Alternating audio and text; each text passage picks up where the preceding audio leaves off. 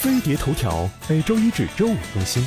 最近一句“我可能叉叉了假叉叉”打响了2017年头炮网络流行语。面对科学无法解释的人生难题，他毫无破绽的取代了十万个为什么，成为解决所有困难的终极答案。我可能叉叉了假叉叉，到底是什么梗？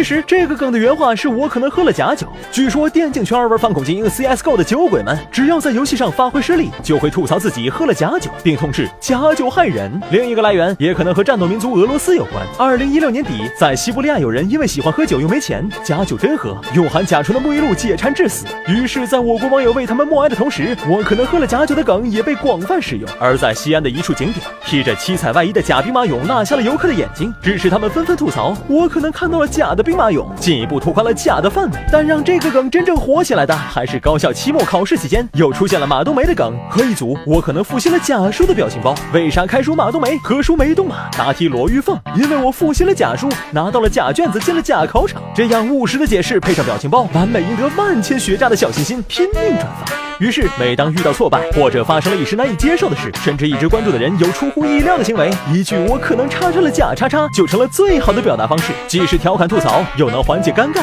我可能减了假肥，我可能转了假锦鲤等等，终极版本就是我可能是假的。不过，一句话虽然能巧妙躲避残酷的现实，背后隐藏的小心酸，也许只有自己知道。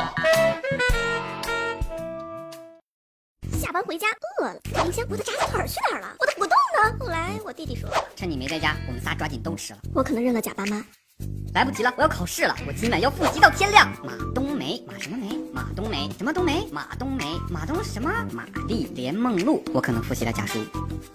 考完试之后都说转发锦鲤好使，老天啊，让我不挂科吧！评分老师一生平安，转发挂科，我可能转发了条假锦鲤。